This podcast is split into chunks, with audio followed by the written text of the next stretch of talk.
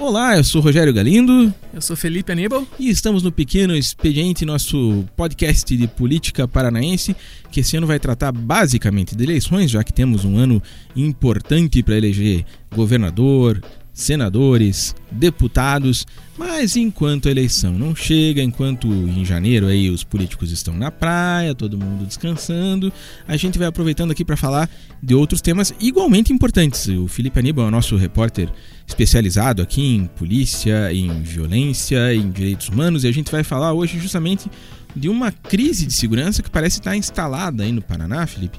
E a gente vai começar contando uma história aí justamente de um caso muito representativo, parece. Uma história que aconteceu essa semana de um, um corpo que ficou 13 horas no meio da rua para o ML ir buscar porque simplesmente não tinha condições do Instituto Médico Legal mandar alguém para fazer esse serviço que mostra um problema grave. É isso, Galindo. Começamos o ano com um, caso, como você colocou, bastante emblemático, né? E que expõe a deficiência da nossa polícia científica, que é o órgão que congrega o IML e o Instituto de Criminalística. Que, o que, que houve para a gente explicar para o nosso internauta, para quem nos acompanha aqui no Pequeno Expediente, é que um jovem foi assassinado em uma tentativa de assalto em Colombo, aqui na região metropolitana de Curitiba. Nesses casos é necessário que o IML faça o recolhimento desse cadáver para que, que haja o exame de necropsia. E o IML é, dispõe de quatro viaturas para atender Curitiba e toda a região metropolitana. São basicamente 3 milhões de pessoas. Né? Exatamente. E dessas quatro viaturas, duas estavam paradas. Uma me parece que estava cedida à Operação Verão e a outra parada por problema, problemas de manutenção. Quando finalmente o IML conseguiu destinar uma viatura, a única viatura que estava disponível ali parada naquele momento para fazer o recolhimento desse corpo. Essa viatura acabou se envolvendo num acidente e com isso o corpo do jovem assassinado acabou ficando por 13 horas em via pública. A família chegou a fazer um velório na rua, chegaram a improvisar uma barraca ali. Porque não pode tirar o corpo dali, porque tem que manter a cena do crime como ela tá para poder fazer investigação. Né? Exatamente. A polícia militar nesses casos faz isolamento da área, né? Tira tudo é, toda a população em volta ali, os curiosos que eventualmente acabam se aglomerando nesses casos, então a área estava isolada, é, excepcionalmente deixaram que a família se aproximasse do corpo ali, e a família acabou improvisando um velório em via pública, até uma cena bastante impressionante, acabou chocando, né? As imagens correram a, a internet acabaram causando grande comoção em função disso de, desse caso que expôs aí é, essa condição, essa falta de infraestrutura da polícia científica. Que quando a gente fala é, essas histórias são importantes para a gente mostrar, porque quando a gente fala assim falta de estrutura da polícia científica parece uma coisa absolutamente abstrata e talvez o sujeito que escute isso nem dê a devida importância, acho que é uma coisa distante da vida da gente, né? Mas quando você fala que uma família sofreu não só a dor de ver alguém assassinado num crime brutal como esse, mas ainda teve que fazer o velório em via pública porque a polícia simplesmente não tinha como ir recolher o cadáver, aí você entende aonde que a gente está chegando, ao grau de, de problema que a gente está chegando por causa de falta de investimento, por causa de falta de dinheiro, por causa de falta de gestão, né? E, a gente vendo no caso da, da criminalística ali, né, do IML, da polícia científica, é, tem números que mostram muito claramente isso, que isso está dando muito errado, né? Em parte porque a gente viu que teve muitas aposentadorias recentemente, falta de reposição dessas pessoas, né? O Felipe está aqui com alguns números que mostram que é absolutamente dísparo o que tem e o que deveria ter. Né? Exatamente, Galina. É importante frisar que esse efetivo ele é fixado por uma lei estadual, ou seja, o próprio governo do estado do Paraná fixou, a partir de um estudo, qual seria o número ideal qual, de funcionários de acordo com cada, com cada cargo, com cada função. O Paraná deveria ter 1.478 é, servidores na Polícia Científica, no IML e na Criminalística, isso em todo o estado. Hoje o Paraná tem um efetivo que não chega a 20% disso, são 281 apenas. Seja, de, repito, de 1478, a gente tem hoje trabalhando 281. Isso fora os afastamentos por saúde, pessoal que está em férias ou que está afastado por algum problema de acompanhamento psicológico.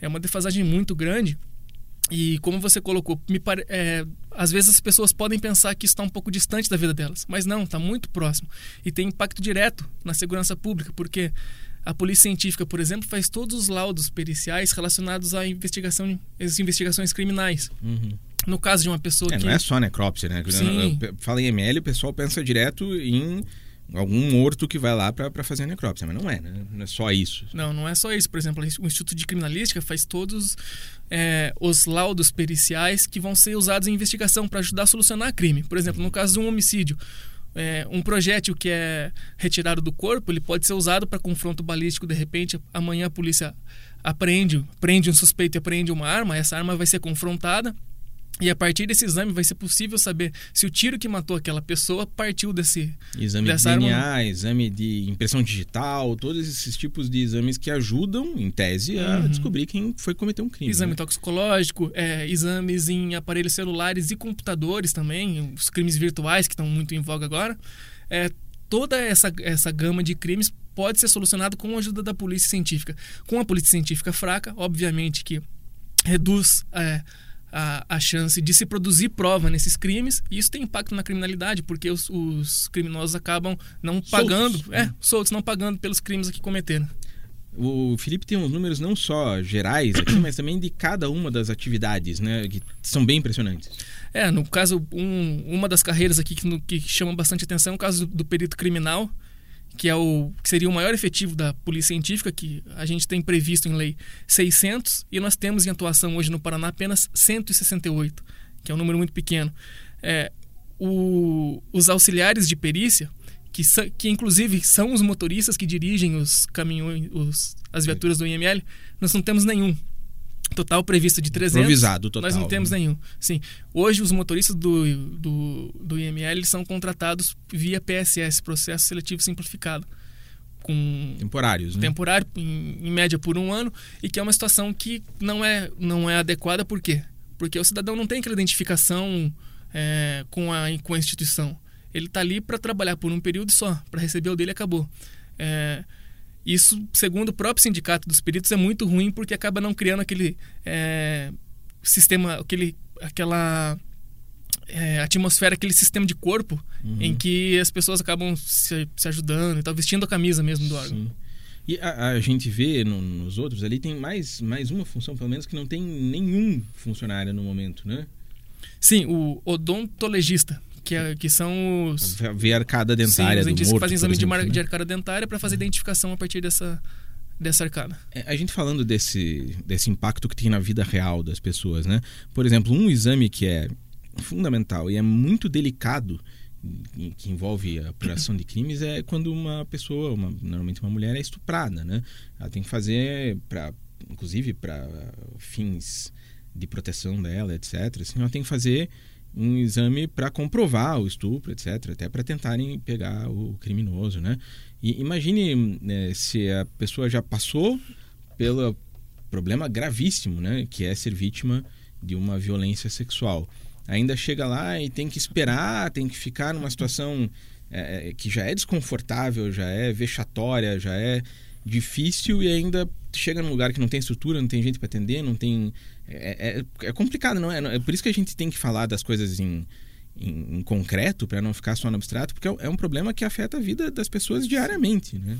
Eu ainda acho importante frisar também que essa situação não é uma situação nova. É um, algo recorrente que não se resume, não se restringe a esse governo, né? Sim. Embora é, tenha se agravado. Sim, embora tenha se né? agravado, é uma é uma conjuntura que vem se arrastando por muitos anos e alguns pelo menos dois governos é, e repito não é novo é, dois anos atrás por exemplo nós já fizemos reportagens mostrando que, que havia essa defasagem e o quadro permanece praticamente o mesmo se não um pouco pior uhum. é, lembro de, de, ter feito reportagens é, dois anos atrás por exemplo em que a fila de equipamentos e de materiais para serem periciados na, na, polícia científica, tinha materiais que estavam lá há mais de 10 anos esperando perícia. Ou seja, qual a chance de você Nunca solucionar mais, um né? crime? Já não tem mais.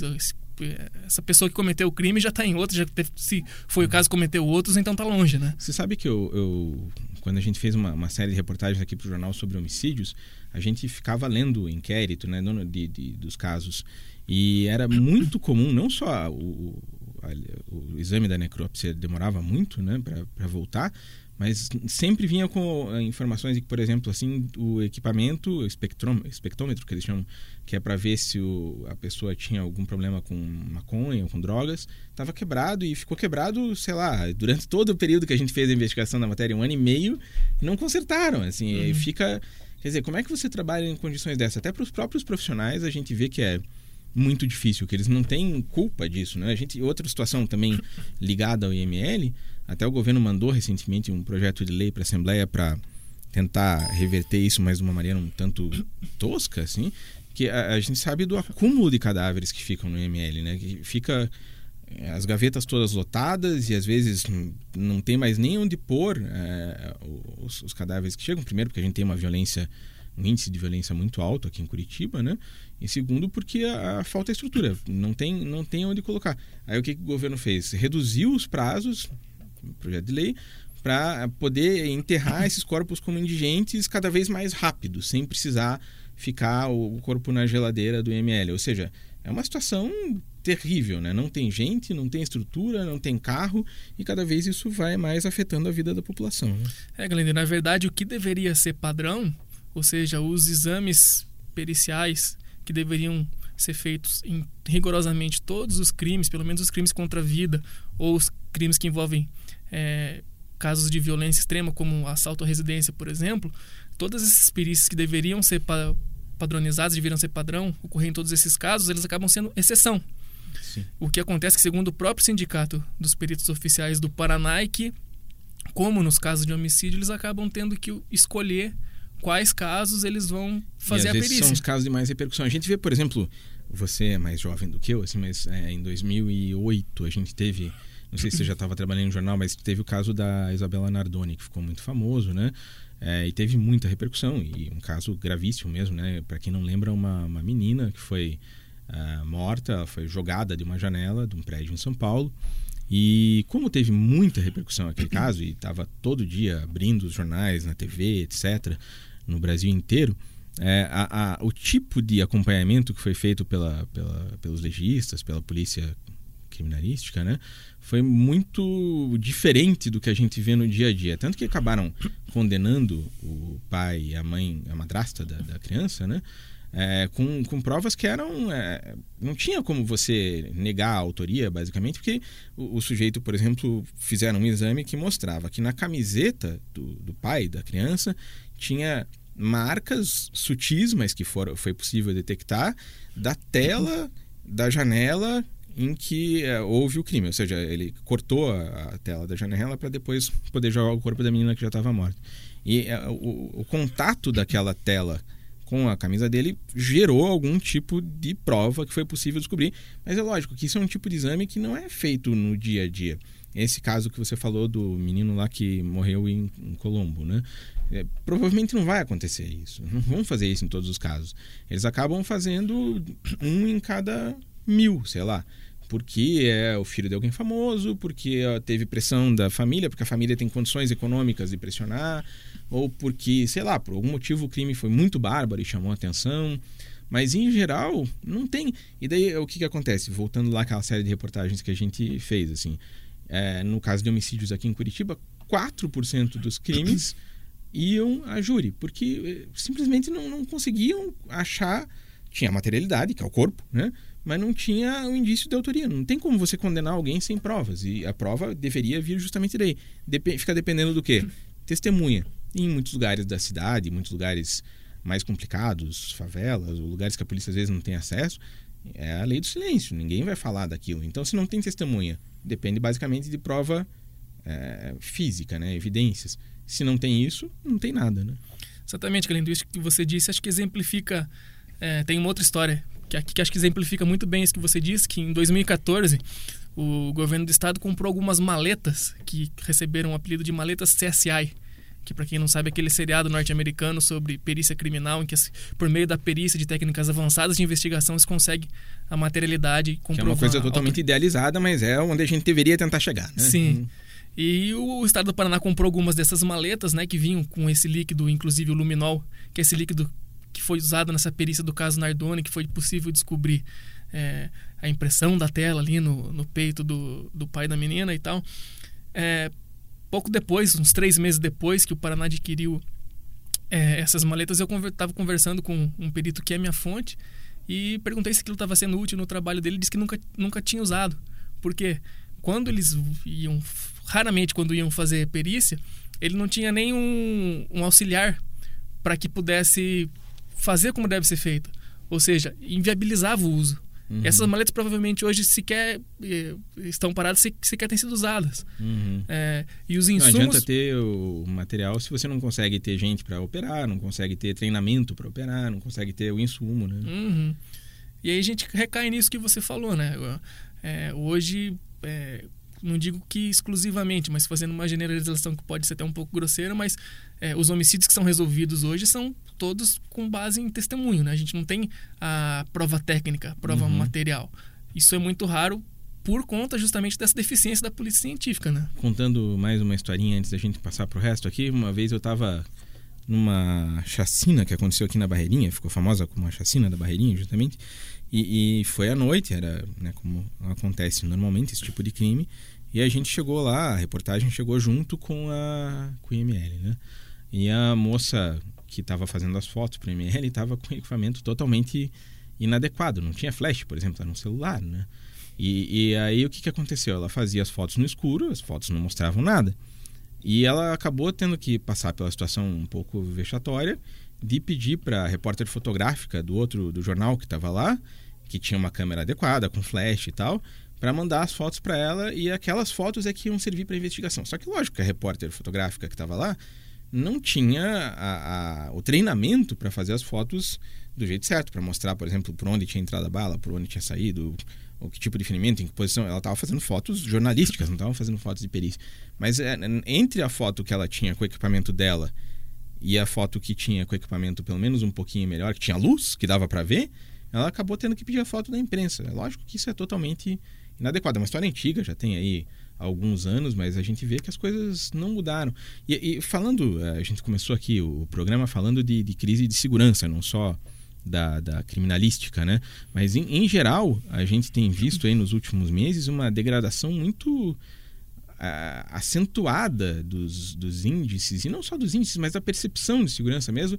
Por exemplo, no caso das carceragens, né, Felipe? Você acompanha muito isso uh, já há algum tempo, né? A, o governador atual, o Beto Rich, não se trata aqui de personalizar, né? Mas ele é o governador. Ele, ele chegou no cargo dizendo que ia tirar os presos todos das cadeias, como o Requião já tinha, né, para a gente não fulanizar o negócio. Uhum. Todo governador começa o governo prometendo que vai fazer isso. E, de novo, esse governador, assim como os outros, também não conseguiu. Mas não só não conseguiu, como a situação chegou num nível atualmente, assim, que é inimaginável, né? Os presos defecando em, marmita porque não tem banheiro. É, a gente viu agora esses dias aí o, um preso se suicidando em Almirante Tamandaré, provavelmente por causa da, das condições em que estava. É uma situação absolutamente desumana, né? É, Glendor, esse aspecto da, do sistema carcerário tem é, dois pontos que me, me chamam a atenção particularmente. Primeiro, é, além do, da superlotação das, dos presídios, é a superlotação das, das delegacias, né? das carceragens que estão nas delegacias. Que é uma consequência, né? Como não cabe mais ninguém no Sim. presídio, o sujeito fica na delegacia até abrir, vaga no presídio. Não abre vaga no presídio, vai acumulando. Né? Vai acumulando. E assim, o Paraná tem o título nada honroso de ser o estado com o maior número de presos em delegacia. São mais de 9 mil. E por que, que isso não é legal? Porque as delegacias não foram projetadas para receber preso. É, as delegacias não têm, não têm ali o, o espaço adequado para que o preso cumpra a pena. E viram depósitos de, de gente, né? Como você chegou a noticiar várias vezes no blog ao longo do, do ano passado. Essas situações limites em que o preso se vê obrigado a defecar em marmita de isopor, em, em garrafa PET. E, assim, é, não precisa ser gênio para saber que isso aí você não vai recuperar ninguém, né? Vai, vai sair muito as pessoas, sim. né? Você vê, por exemplo, o caso do primeiro DP, para explicar para quem não está acostumado e é bom que as pessoas nem estejam acostumadas a, a ver e a pensar nisso, né? Porque é uma situação tão degradante que é bom às vezes a gente nem, nem ficar sabendo, mas vamos, vamos explicar direitinho. É, no primeiro DP aqui, por exemplo, no centro de Curitiba, né? Tem duas celas, ficam uma do lado da outra e é, antes das celas tem uma espécie assim de, digamos assim, saguão, hall. Uma antessala, assim, né? Uma antessala, melhor dizendo, hall parece muito chique, né? É, que fica, fica mais ou menos na mesma área, né? E tem uma porta de aço, sei lá o que, antes disso. Então tem esse espaço antes. É de madeira mesmo, e galera, duas celas. pasme. É de madeira, é. Enfim, pior ainda, né? Então, como não cabe mais gente nas celas, e não é assim, não cabe porque ah, estão tentando respeitar algum limite. Não, não cabe mesmo, não, não tem como botar mais alguém ali dentro. Acabou o espaço. Então eles começam a usar essa parte anterior, essa antessala, que é uma antessala do inferno, literalmente, né? Então, por que, que os presos acabam, por exemplo, defecando em marmita? Porque na, dentro da cela, pelo menos havia a previsão de que alguém estaria ali. Então tem lá o boi, né, que é o vaso sanitário dos presos no chão, né? Tem, tem pelo menos isso, embora já seja né, uma situação totalmente. Mas quem fica do lado de fora não tem nem isso, porque ali não era para ter ninguém. Não era, era só para ser um espaço vazio onde o carcereiro entra para se comunicar com os presos, para levar alguma coisa, enfim. Mas não era para ter ninguém ali. Não, não, é, não é que a cela está superlotada transbordou a cela e do lado de fora da cela as pessoas estão em outro espaço. Então ali não tem banheiro, não tem água corrente, não tem nada. É só um lugar vazio. E esses presos, como é que eles vão fazer as necessidades fisiológicas deles? Eles não tem outro jeito. Ele termina de comer a marmita, que a gente sabe que, enfim, aí já é outra história. Mas a, termina, a marmita fica vazia, o cara defeca ali dentro, aí vem o carcereiro, põe aquilo num saco de lixo e leva embora. Isso é como você disse. É, e não adianta daí vir alguém aqui depois dizer que a gente é, é defensor de bandido, que a gente. Não é isso. É que esse cara que entrou ali, muitas vezes o cara entrou porque foi pego com dois cigarros de maconha, ou porque roubou uma banana, ou porque uma coisa mínima qualquer. Ou porque atrasou a pensão da ex-mulher. Não estou dizendo que essas coisas sejam boas, lógico que não é. Mas às vezes o cara está ali preso por uma coisa. Só que o que, que vai acontecer com um sujeito que passa dois, três, quatro dias numa situação dessa? E às vezes é muito mais, às vezes são 30 dias o cara passa numa delegacia dessa. O que, que vai acontecer com essa pessoa 30 dias assim? Ou se mata, como aconteceu esse caso em Almirante, ou o cara sai dali querendo fazer barbaridades, assim, é como até não é difícil de entender, né? É, Galindo, e é importante ressaltar para as pessoas que o impacto, nesse caso, na manutenção de presos nas delegacias, não recai não só sobre a população carcerária, mas sobre a própria Polícia Civil. Porque o carcereiro que você mencionou, ele não é um carcereiro de carreira, ele é um investigador, um policial civil que foi desviado de função para cuidar de preso.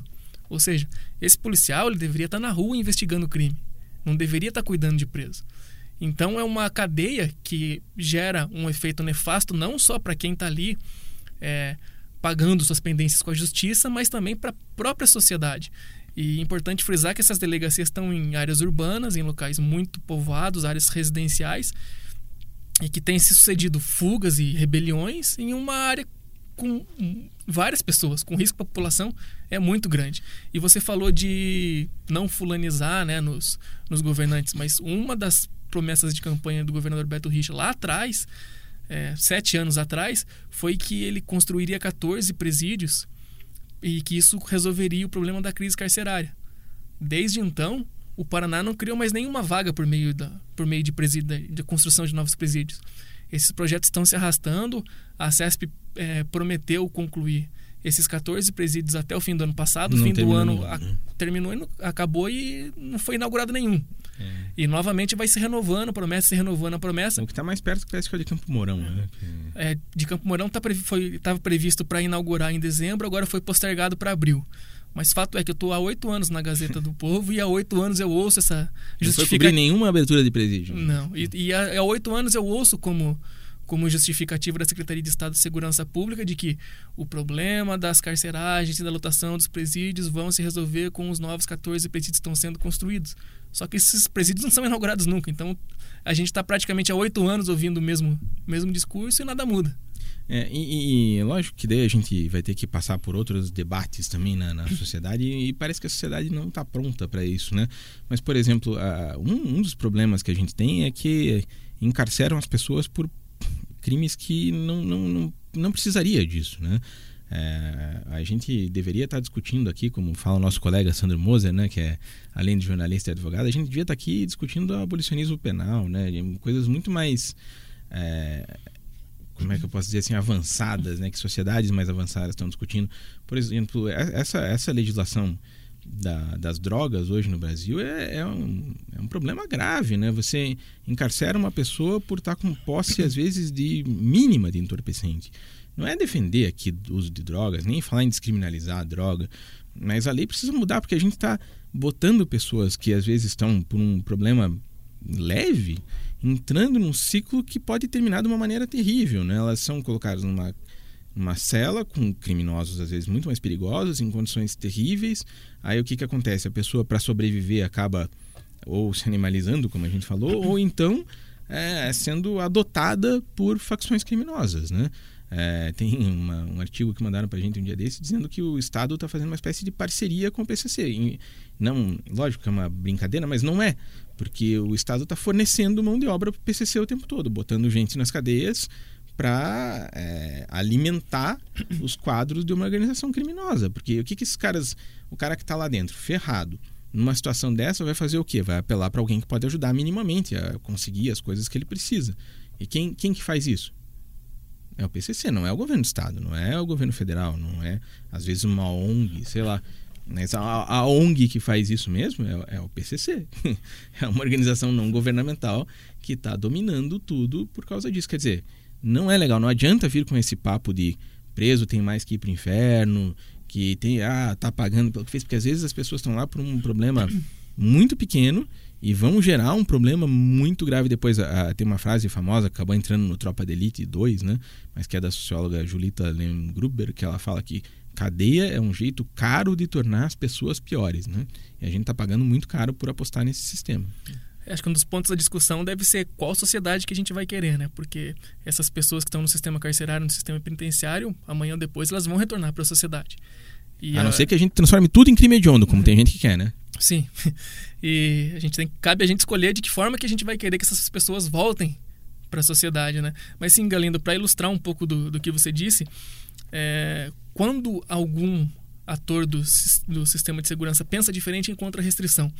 Lembro-me de uma matéria que eu fiz em 2016 sobre o primeiro distrito. Um dos delegados lá do primeiro distrito ele estava tendo dificuldade de aplicar o princípio da bagatela. Para quem não sabe o que é o princípio da bagatela, a pessoa foi presa é, em razão de um crime sem violência uhum. e cujo objeto subtraído geralmente é aplicado em caso de furto, uhum. é, é, de pequena monta. Por exemplo, a pessoa. Roubou um desodorante. Exatamente. Furtou um desodorante de uma farmácia. O delegado é, vê que aqui o crime é insignificante, então ele pega e conduz essa pessoa para prisão domiciliar ou então arquiva o caso. E o delegado tinha aplicado, passou a aplicar esse princípio e encontrou resistência de, do juiz da responsável pela, por aquela área. É, na ocasião, fiz uma visita à, à carceragem do, do primeiro distrito, tinha lá, se não me engano, 20 ou 22 presos. Desses, dois tinham cometido crime com, com violência. Os outros 20 ou 18 eram crimes que poderiam ter sido aplicados o princípio da bagatela porque eram todos é, ou era caso de, de algum desentendimento banal Uhum. Ou então era caso de furto de objeto de pequeno valor. É tem, principalmente no centro, né, onde ficou o primeiro, ali é, é, muito isso, né? O cara tem muita gente moradora de rua ou gente que não tem como pagar as coisas, o cara tá numa, num desespero, é até o que se chama de furto famélico, né? Às vezes o cara rouba para comer mesmo, né? Rouba porque não tem outro jeito, e não é roubo, né? Tecnicamente é furto, né? Porque não tem violência, o cara entra numa numa lojinha ali e não estou defendendo isso, lógico, né? Não é, é o ideal seria que, que isso não acontecesse. Mas faz sentido pegar uma pessoa dessa e botar com mais 20 para ela ter que defecar na marmita e, e, sei lá o que vai acontecer com essa pessoa depois? Não faz o menor sentido. Ah, outro detalhe, o, isso, né? o, que o Estado vai gastar com, com essa pessoa é muito maior do que o próprio valor que ela subtraiu. É a famosa história do, do sujeito que literalmente chegou no Supremo Tribunal Federal porque tinha roubado duas galinhas, né? Exato. É o ladrão de galinha chegando no STF. É, é isso que a gente está discutindo. Sempre um prazer falar com o Felipe Aníbal, um dos homens que mais entende do riscado aqui do, da segurança e dos direitos humanos. E não, o Felipe não vai levar nenhum preso para casa, eu também não. Não é disso que a gente está falando, que a gente sabe que nos comentários desse tipo de, de matéria, de podcast, sempre vem lá, ah, então tá, leva para casa. Não vou levar para casa, não é disso que se trata. A gente está aqui falando né, de um assunto relevante de maneira adulta, então os argumentos têm que ser também é, nesse, nesse nível para a gente não ficar nessa, nessa discussão tola em que sempre que você defende alguma coisa que não seja matar criminoso ou deixar eles na pior condição possível, você já é acusado, sei lá, de defensor de bandido. Eu acho que as pessoas têm que pagar pelos seus crimes, mas têm que pagar pelos seus crimes de maneira como a Constituição manda. E uma das coisas que a Constituição brasileira diz é que não pode haver penas cruéis. Ou seja, se você defende pena cruel, você está cometendo uma ilegalidade e isso também pode ser passível de pena. A gente vai encerrando por aqui, mas primeiro eu queria deixar um minutinho para o Felipe se despedir com sua bela voz de piraju. Sempre um prazer, Galindo. Obrigado. Acho que você disse tudo. É, é isso mesmo. Acho que a gente tem que sair um pouco da superfície dessa discussão, né? E tentar aprofundar um pouco mais. E gostaria de convidar o nosso. Você que acompanha a gente aí no Pequeno Expediente a fazer essa reflexão, né? O que, que interessa mais para a gente como sociedade? É, como que a gente quer que essas pessoas retornem amanhã? É, enfim, e sair desse viés punitivista, porque amanhã a vítima pode ser você. Você pode ser preso de uma maneira arbitrária, pode sofrer é, do teu próprio veneno, entre aspas. É, ou pode encontrar uma dessas pessoas que passou por isso e que está tentando se vingar, o que também não é difícil de a gente imaginar. Não que a gente deseje isso para ninguém, pelo contrário, a gente deseja um ótimo 2018 para todo mundo, que a gente pense em tudo isso e que os candidatos a governantes aí apresentem propostas boas, aprofundadas para a gente discutir tudo isso e a gente não fique só na superfície, como disse Felipe. Para você que ouviu a gente, muito obrigado. A gente volta na próxima semana com mais uma discussão aqui sobre política local e agradecendo desde já a sua assinatura. Entra lá no seu celular, no seu smartphone, clica lá no seu programa de podcasts e põe na lupinha Pequeno Expediente. Você vai assinar e não vai se arrepender, porque toda semana a gente vai estar com uma discussão bacana aqui sobre política e principalmente sobre política paranense. Obrigado, valeu!